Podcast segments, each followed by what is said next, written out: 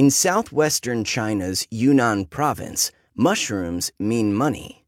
In May, when the first monsoon rains sweep across the mountainous province of Yunnan, foragers throng to damp forests to hunt for wild mushrooms.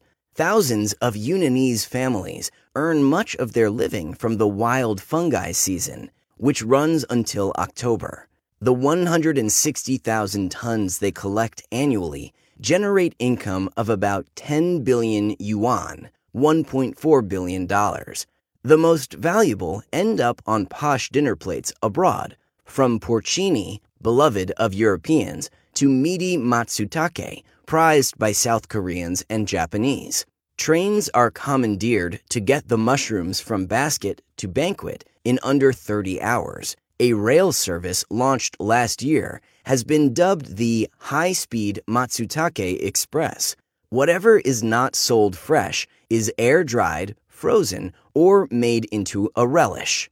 Yunnan accounts for just 4% of China's land area yet is home to more than 800 of the country's 1,000 known edible varieties of mushrooms and about one third of the world's.